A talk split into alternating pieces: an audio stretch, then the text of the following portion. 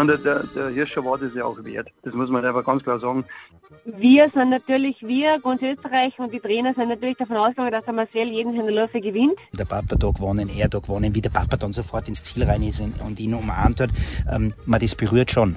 Der Felix hat aus seinen Möglichkeiten so ziemlich das Maximum rausgeholt. Da bin ich mir ganz sicher. Wenn da der Pferdl nicht da gewesen wäre, dann, dann wäre er vielleicht gar nicht gefahren bei diesem Rennen. Nicht so everybody's darling, aber halt auf ein Sportler auf einer Ebene, die ich als außergewöhnlich bezeichnen würde. Aber es ist natürlich auch so eine WM daheim, löst auch eine wahnsinnige Euphorie aus. Hier schon Neureuter war schon, war schon wirklich gewaltig. Das Einzige war, halten die zwei den mentalen Druck stand. Ja. Wenn da einer weniger damit umgehen hat können, war das sicher eine schwierige Situation, weil, weil so extrem war es, glaube ich, noch nie.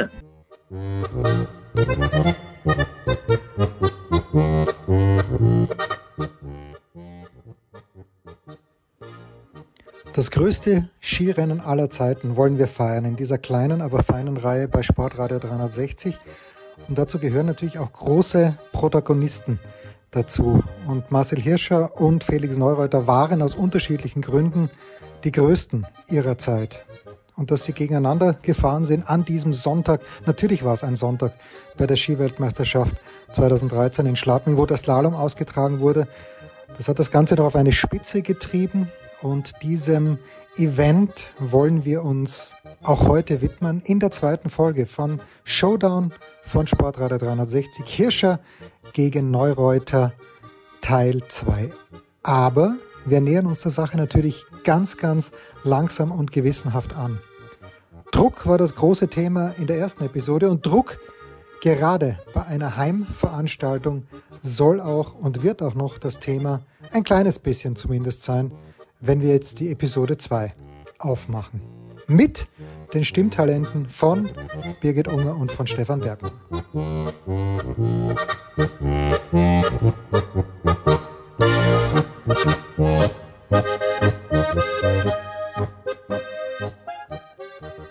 Und da sind wir schon wieder beim Thema Druck. 1982 hatte Weirater Marcel Hirscher permanent. Und 2011 bei der WM in Garmisch-Partenkirchen auch Maria Höfel-Riesch. Ja, da habe ich schon äh, sehr viel Druck verspürt, äh, aber auch eigenen Erwartungsdruck, weil natürlich will man so eine Chance. Ich meine, wann kriegt man schon eine, eine WM daheim?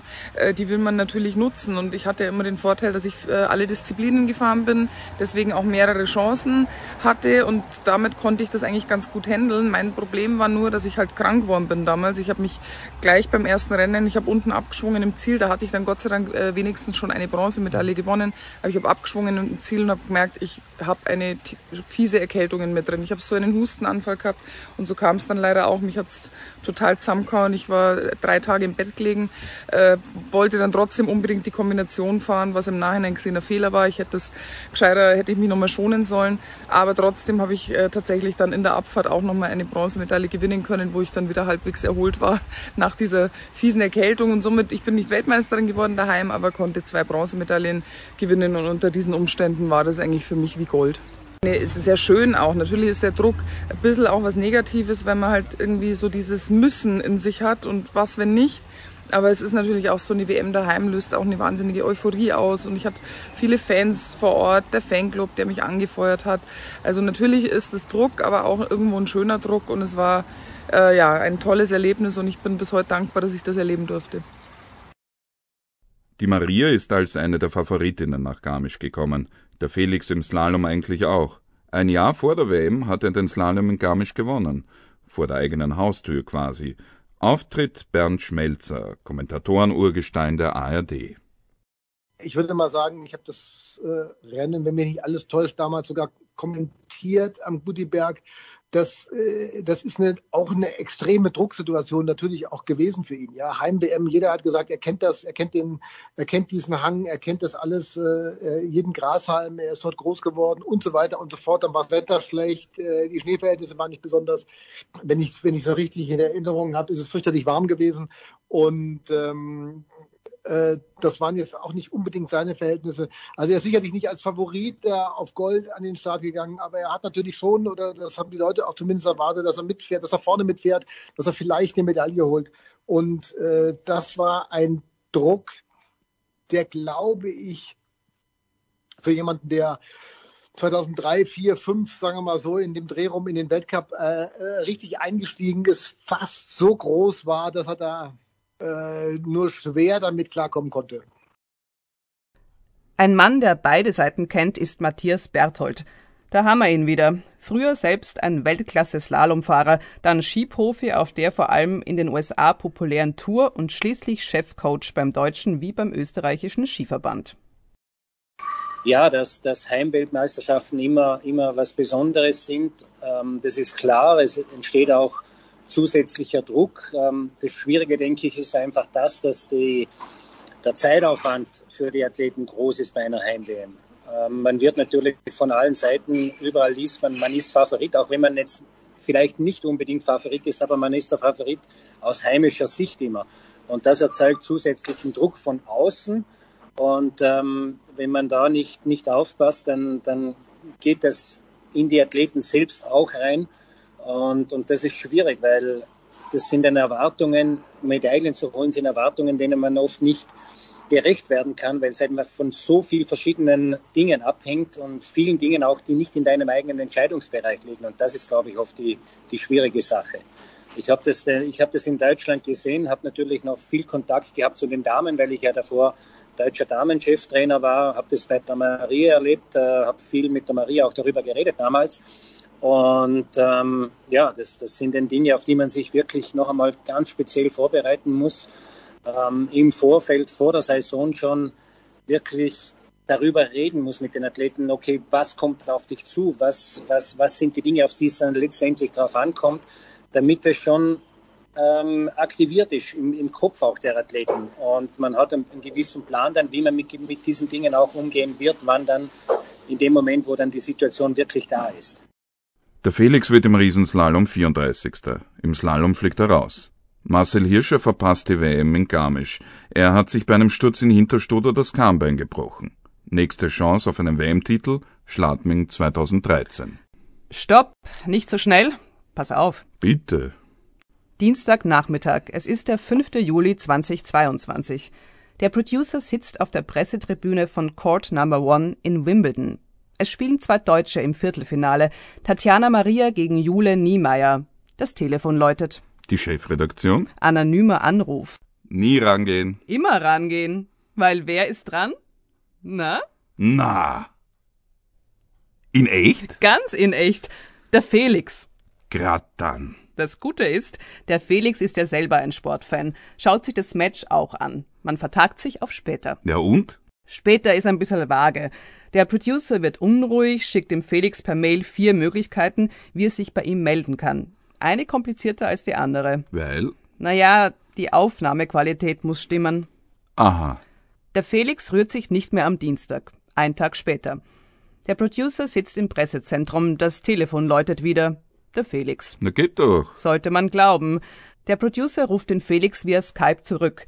Die Verbindung bricht nach weniger als einer Minute ab. Zweimal. Angstschweiß pur. Ganz ehrlich, ich kann's riechen. Letzter Ausweg, Anruf per Handy. Das Ganze auf Lautsprecher stellen, mit einem Handy von einem Kollegen das Gespräch aufzeichnen. Könnte besser sein vom Setup her. Eh. Der Producer setzt sich in einem Kammerl auf dem Boden, nimmt wie beschrieben auf. Dauernd kommen Leute raus und rein. Aber was soll ich dir sagen? Ja, was? Der Producer verlässt das Kammerl schockverliebt. Weil der Felix, der Felix ist einfach großartig. Witzig, entspannt und hat auf alle Fragen eine Antwort. Ganz ehrlich, ich habe nichts anderes erwartet. Also, Herr Neureuter, wie war das damals in Garmisch 2011? Ohne diese Weltmeisterschaft 2011 in Garmisch hätte ich niemals das in Schladming überstanden. Never ever. Weil ich habe in Garmisch so viel falsch gemacht und der Druck, der war natürlich massiv. Ich habe das Jahr davor das Weltcuprennen in Garmisch gewonnen ähm, und, und dann ist jeder mit dieser Erwartungshaltung reingegangen, dass ich da bei der Weltmeisterschaft automatisch auch eine Medaille gewinne, ganz klar. Ähm, und ich habe mich versucht, ich habe versucht, alles zu, zu 100 Prozent perfekt zu machen. Ähm, habe mich abgeschottet, niemanden gesehen, mich probiert auf das Rennen zu fokussieren, schon Wochen vorher vorzubereiten und so weiter. Und dann bin ich festgegangen beim Rennen selber. Mhm. Und ich bin halt eher ein Typ, der ähm, ich funktioniere, wenn ich Dinge genieße. ähm, wenn ich mit Freude an die Sache rangehe. Und ich habe bei diesem Rennen in Garmisch habe ich keine Freude am, Skif am Skifahren gehabt und an der Situation. Ähm, und deswegen bin ich Schlabming komplett anders angegangen. Ich bin nicht zur Mannschaft ins Quartier, sondern habe hab in einem Bauernhof gewohnt, in so einem kleinen Apartment, Mutterseelen alleine mit Blut. Stefan damals, mein Mannschaftskollege, der hat gesagt, er kommt mit mir mit. Ähm, in der Früh um 6 Uhr haben uns, hat uns der Hahn geweckt. Wir haben auf Nacht der Schnapsel gekriegt von der, von der Bäuerin ähm, nach dem Abendessen. Und es war herrlich und ich wollte eigentlich nicht in dieses Fahrwasser der, dieser Funktionäre reingeraten im Hotel, weil die Vorleistungen von Marcel und von mir, es war alles darauf aufgebaut, dass es ein Duell wird zwischen Hirscher und Neureuter. Okay, das war mir jetzt ein kleines bisschen zu wenig dramatisch noch. Ich muss die Situation noch mal schildern. Ich sitze dort wirklich in Wimbledon. Ich habe Felix Neureuter einen Monat, glaube ich, davor, vielleicht war es auch ein bisschen länger, vielleicht ein bisschen kürzer, eine Mail geschrieben und habe ihm erklärt, was wir machen und habe ihn gefragt per Mail, ob es denn möglich wäre, dass wir kurz miteinander telefonieren und er möge mir doch vielleicht zurückschreiben per Mail, wann es ihm passen würde, wenn ja. Und dann habe ich nichts mehr gehört. Ich habe schon aufgegeben gehabt und sitze dann dort eben bei diesem deutschen Viertelfinale, Tatjana Maria gegen Jule Niemeyer. Auf einmal läutet das Telefon und er ist halt einfach so unfassbar nett. Ich hatte mit ihm ja davor schon mal ganz kurz gesprochen, aber ich glaube, er konnte sich nicht dran erinnern. Ja, und dann wirklich dieses Komplettdebakel. Am nächsten Tag ruft er wieder an, sagt, so, jetzt bin ich ready. War gerade unterwegs mit seiner Frau und mit seinen Kindern. Jetzt bin ich ready, machen wir's. Und unfassbar. Ich habe es viermal probiert bei Skype. Er ist mir viermal nach einer Minute rausgeflogen. Das hatte ich schon ab und zu mal war anders, aber das ist gerade passiert, wenn ich mit Felix Neureuther telefoniere, ein absolutes Komplettdebakel. Aber dann machen wir es halt ein fünftes Mal. Und ich feiere Felix Neureuter seitdem noch mehr, als ich ihn ohnehin gefeiert habe, weil er immer dann, dann machen wir es halt nochmal. Und es war so großartig, es war so fantastisch. Ich freue mich jedes Mal, wenn ich ihn sehe. Weiter im Text. Kapitel 3 Stammbäume Gut. Der Felix ist also an Bord. Trotzdem ein kleiner biografischer Exkurs gefällig? Na immer. Marc Girardelli hat es schon angedeutet. Der Felix, geboren am 26. März 1984, ist erblich positiv belastet in den Skiweltcup gekommen. Die Mama, die Rosi Mittermeier, hat 1976 bei den Olympischen Spielen in Innsbruck die Abfahrt und den Slalom gewonnen, im Riesenslalom Bronze geholt, am Ende der Saison auch noch den Gesamtweltcup und dann aufgehört. Einfach so. Was soll danach auch noch kommen? Die SZ hat am 16. Februar 1976 Folgendes beobachtet.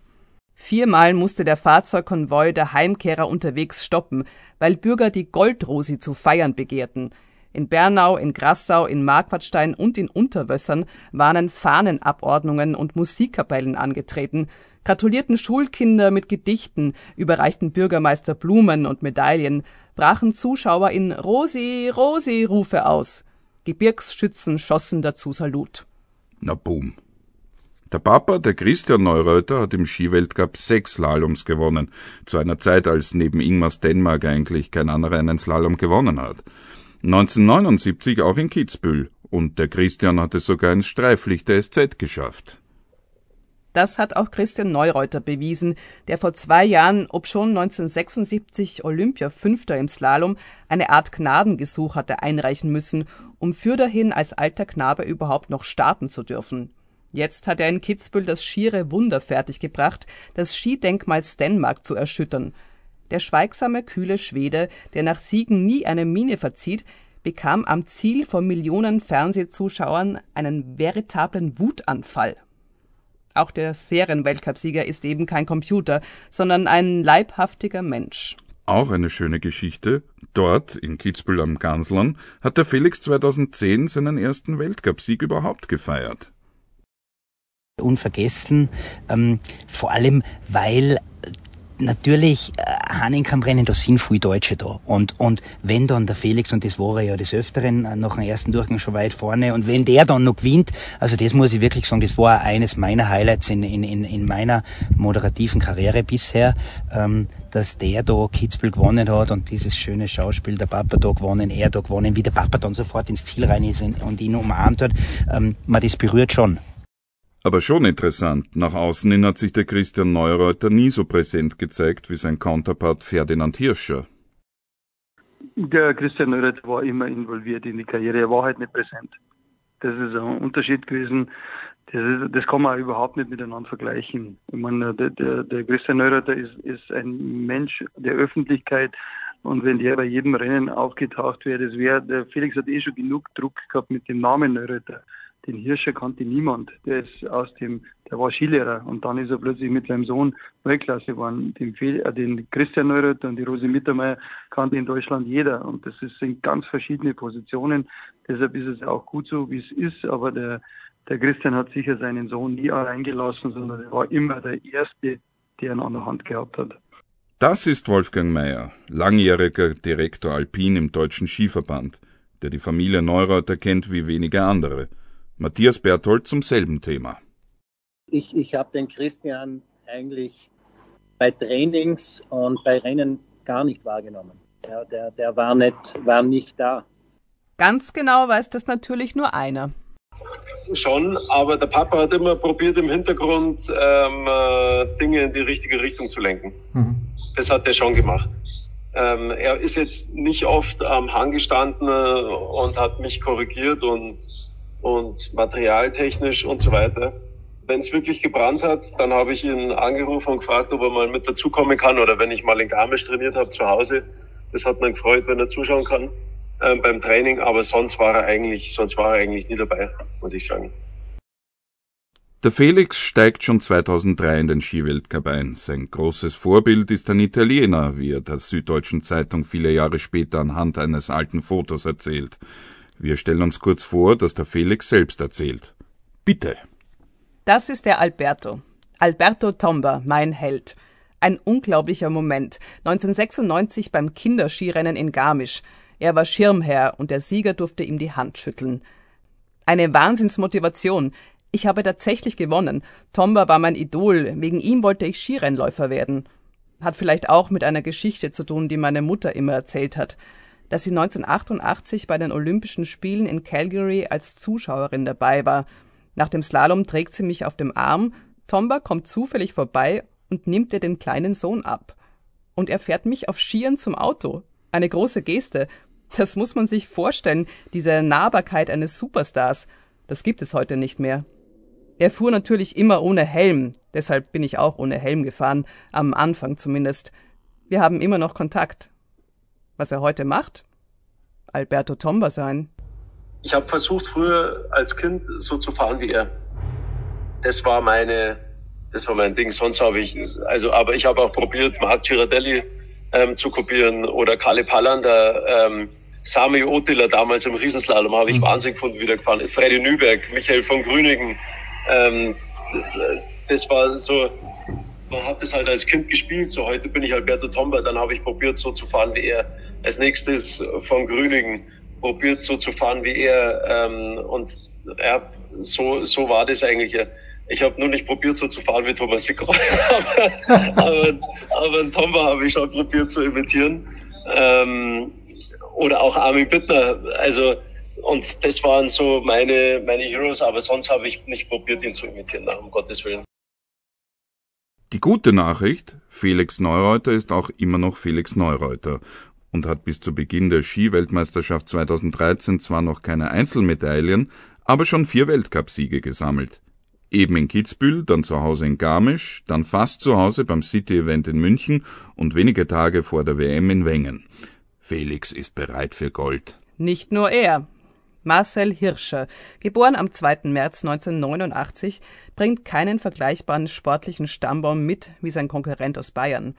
Die Mama Silvia kommt aus den Niederlanden, Papa Ferdinand ist Salzburger und arbeitet auch als Skilehrer. Er wird eine ganz aktive Rolle in der Karriere von Marcel spielen. Kaum ein Rennen, in dem der Ferdl nicht mit an der Strecke gestanden hat. Dürfen wir Ferdl sagen? Nein, Entschuldigung. Was hat Ferdinand Hirscher also mit eingebracht? Thomas Sikora, zweimaliger Sieger im Slalom-Weltcup, hat da ein paar Beobachtungen gemacht. Also der Vater ist ein Sportler durch und durch und auch ein Wettkämpfer durch und durch, so wie ich ihn kenne. Ähm, und ich glaube aber trotzdem, dass er dem Marcel, er ist ja Skilehrer, staatlicher Skilehrer, hat eine Skischule, dass er dem Marcel einmal technisch Grund, äh, eine Grundausbildung gegeben hat, die richtig gut ist.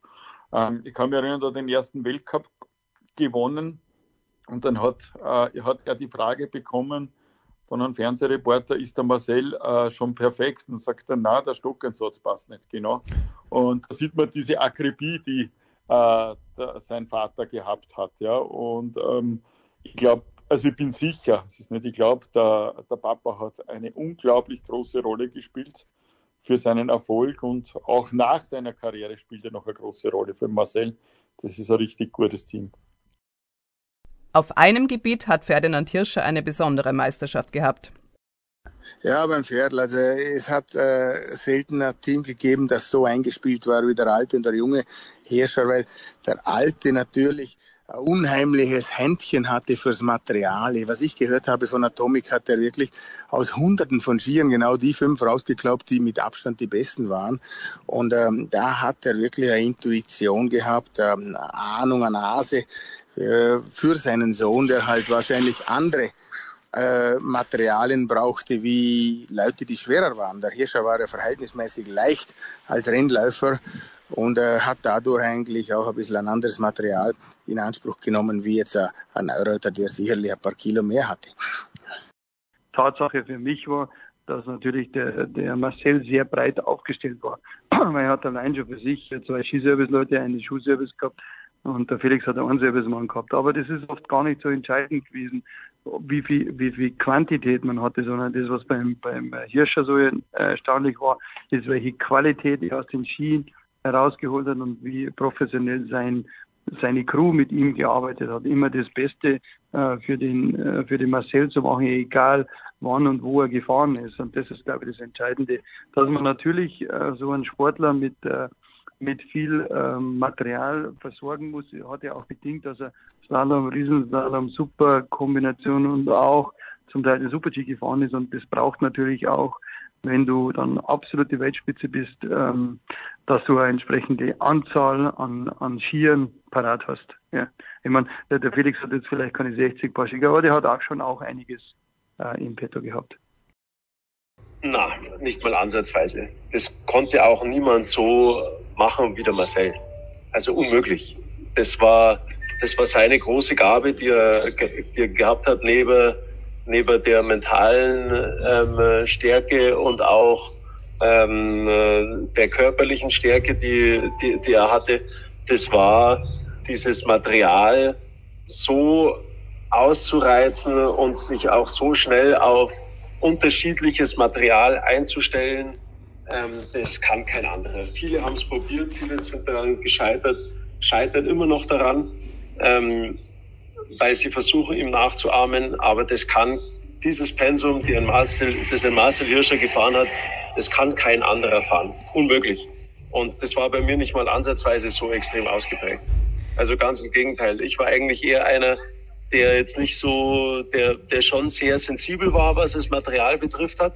Also extrem sensibel, ähm, was eigentlich eher auch ein Nachteil für mich war, ähm, weil es immer hundertprozentig passen musste, dass ich dann, ähm, dass es funktioniert. Aber wenn's, wenn ich mal was gefunden habe am Material, dann habe ich probiert, dieses Ding so lang wie es geht zu fahren, egal bei welchen Bedingungen und mich eher auf Skifahren zu konzentrieren, wie permanent ähm, am Material rumzutüfteln. Und wie war das für Sie als Cheftrainer, Herr Berthold? Ähm, die Beziehung war eigentlich, ähm, war eigentlich recht gut. Äh, der Ferdl hat sich um die Dinge gekümmert, die, die er sich kümmern hat sollen. Er, er hat äh, in, in, diesen Materialabstimmungssachen für Marcel unglaublich viel äh, geleistet. Wir waren bei extrem vielen Rennen froh, dass der Ferdl dabei war, weil er einfach ja, nach dem ersten Durchgang, wenn es nicht so gelaufen ist, äh, noch eine Idee gehabt hat, was man verändern könnte. Ich weiß einmal in Schladming, ich glaube, das war beim Weltcup-Finale, ist da der Schuh gebrochen von Marcel. Wenn da der Ferdl nicht da gewesen wäre, dann, dann wäre er vielleicht gar nicht gefahren bei diesem Rennen. Also der Ferdl war schon, war schon ein, ein sehr, sehr wichtiger Mann im, im System für Marcel und äh, der Marcel hat es auch sehr geschätzt, obwohl die beiden nicht oft der gleichen Meinung waren. Also die haben da schon miteinander sehr viel diskutiert und es waren aber fruchtbare Diskussionen, wie der Erfolg auch zeigt natürlich. Marcel Hirscher gewinnt 2007 bei der Junioren-Weltmeisterschaft in Zauchensee die Goldmedaille. Das verschafft ihm einen Startplatz beim Weltcup-Finale ein paar Wochen später in Lenzerheide. Den ersten Weltcupsieg gibt es 2009 im Riesenslalom von Val d'Isère. Bis zu Beginn der WM in Schladming 2013 kommen noch 16 weitere dazu. Und wie hat man den Marcel eigentlich im befreundeten Ausland wahrgenommen? In gewisser Weise als Ausnahmesportler, in gewisser Weise als sehr cooler Ausnahmesportler, glaube ich, so ein bisschen unnahbar, von einer gewissen Aura, der, wie gesagt, der Unnahbarkeit umgeben, der extrem auf das fokussiert war. Ich glaub, glaube immer noch ist auf das, was er gerade macht, als mega, mega Perfektionist, als Tüftler natürlich und ähm, wie, wie, gesagt so ein bisschen geheimnisvoll, ja, also so hundertprozentig hinter das Geheimnis welches Ski, welchen Ski er nimmt, welchen Schuh, welche Abstimmung und so weiter und wie der am Material getüftelt wurde, äh, ist man ja so ganz hundertprozentig nie gekommen. Das ist ja etwas, was er so mitgenommen hat, ja, und was er ja immer noch äh, bis ins letzte Detail betreibt, jetzt beim, bei seinem neuen Ski und bei seiner zweiten Karriere. Also das ist, glaube ich, so das, was, äh, was Hirscher ja umgeben hat, so ein bisschen, also wie gesagt, so, so fast so unnahbar gemacht hat. Und äh, also er ist jetzt nicht der große, der, der volksnahe Typ, ja, der durch die, das Bad in, in der Menge genießt, äh, der stundenlang Autogramme schreibt, der permanent bei irgendwelchen Veranstaltungen sich zeigt, ob der auf der einen oder auf der anderen Gala nicht so everybody's darling, aber halt auf ein Sportler auf einer Ebene, äh, die ich als außergewöhnlich bezeichnen würde. Zwei herausragende Skifahrer, trainieren auch öfter miteinander, verstehen sich gut. Geht das überhaupt? Rivalität und Freundschaft?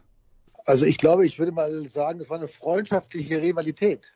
Und ähm, die zwei haben sich äh, ja sehr gepusht gegenseitig auf der einen Seite, haben aber immer auf der anderen Seite das Fair Player hochleben lassen und äh, damit auch ja kokettiert, fast gespielt so ein bisschen.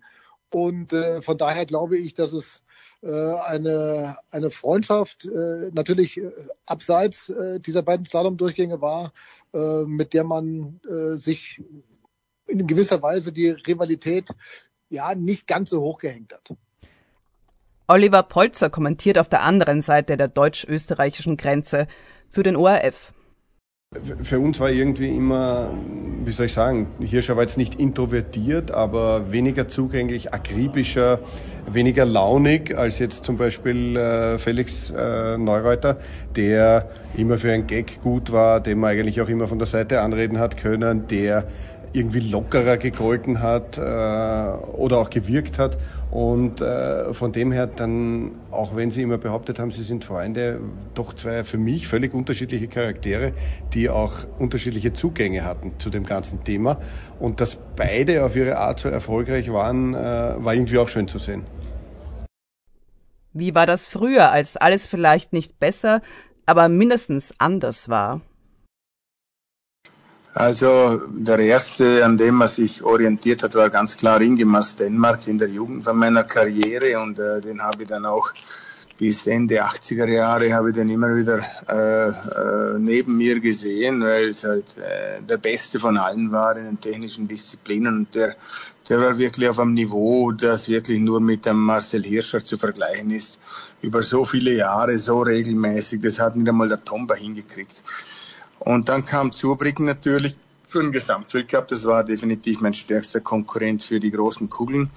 Und am Schluss war dann noch Tomba und Amot, äh, so als Abschluss meiner Karriere, die Störenfriede, würde ich jetzt einmal sagen. Aber ich denke, über so eine lange Karriere wie ich habe, hatte, ist es, ist es eigentlich auch schon schön zurückzudenken, dass man so große Namen neben sich hatte und die auch schlagen konnte. Und äh, ich denke gerne an die Zeit zurück. Zur Bricken Tombas Dänemark Ormod haben Marc Girardelli gepusht. Bei Maria Höfel-Riesch war da vor allem eine Frau verantwortlich, Lindsay Vonn. Naja, es hat mich natürlich zeitweise schon wahnsinnig gewurmt, dass ich äh, nicht an sie drankam. Und ähm, sie hat natürlich in der Zeit, wo ich eben diese zwei Jahre hintereinander verletzt habe, hat sie eine Wahnsinnsentwicklung durchgemacht, weil bevor ich mich verletzt habe, war ich eigentlich immer eher vor ihr. Mhm. Und dann genau in diesen zwei Jahren ist die durchgestartet, ja. Und ich musste dann erstmal nach meinen Verletzungen wieder zurückkommen und erstmal wieder reinfinden. Und sie hat Rennen gewonnen, eins nach dem anderen. Und dann bin ich halt immer näher drangekommen, war dann über Jahre halt immer Zweite hinter ihr im Gesamtweltcup. Und eben in diesem Jahr dann, 2011, äh, war das das Glück auch irgendwo am Schluss, muss man sagen, bei drei Punkten äh, Unterschied am Ende, äh, bei, bei, über 1700 Punkten ist natürlich auch ein bisschen Glück dabei. Aber ich habe es mir, glaube ich, wirklich hart erkämpft, auch die Jahre vorher oft genug äh, knapp geschlagen. Und ähm, also da fühle ich mich nicht schlecht damit zu sagen, das habe ich mir dann auch verdient gehabt. Beim Felix haben wir in späteren Jahren eine Ahnung. Und ganz früh? Das war damals Tobias Moosbrucker, da war ich ungefähr äh, sechs, sechs oder sieben Jahre alt. Der ist da aus Erwald hinten gekommen ähm, und der Kerl ist richtig gut Ski gefahren und immer wenn, wenn äh, Tobias Moosbrucker äh, am Start war, dann habe ich gewusst, alles klar, jetzt muss ich, jetzt muss ich funktionieren. Familienmensch Felix Neureuter, gerade haben wir es gehört, sein kleinstes Kind im Hintergrund. Damit haben wir unser Gespräch dann auch beendet. Aber in der Familie Neureuter gab es, jeder, der sich ein kleines bisschen für Sport interessiert, wird es mitbekommen, haben ja leider zu Beginn des Jahres einen großen Verlust. Rosi Mittermeier, die Mama von Felix Neureuter, wir haben es ja auch in diesem Segment ausführlich gehört. Die Goldrose von 1976 ist leider verstorben. Während des Rennens in Garmisch war es, wo der Felix den ersten Durchgang noch kommentiert hat mit Bernd Schmelzer. Und zum zweiten Durchgang war er dann nicht mehr da, konnte man sich erst am Tag darauf einen Reim drauf machen. Die große Rosi Mittermeier. Ja, für heute soll es das gewesen sein. In der dritten und letzten Folge von Showdown Hirscher versus Neureuter und der Slalom bei der Skiweltmeisterschaft 2013 in Schladming. Da gehen wir dann wirklich ans Eingemachte und das heißt ins Rennen rein.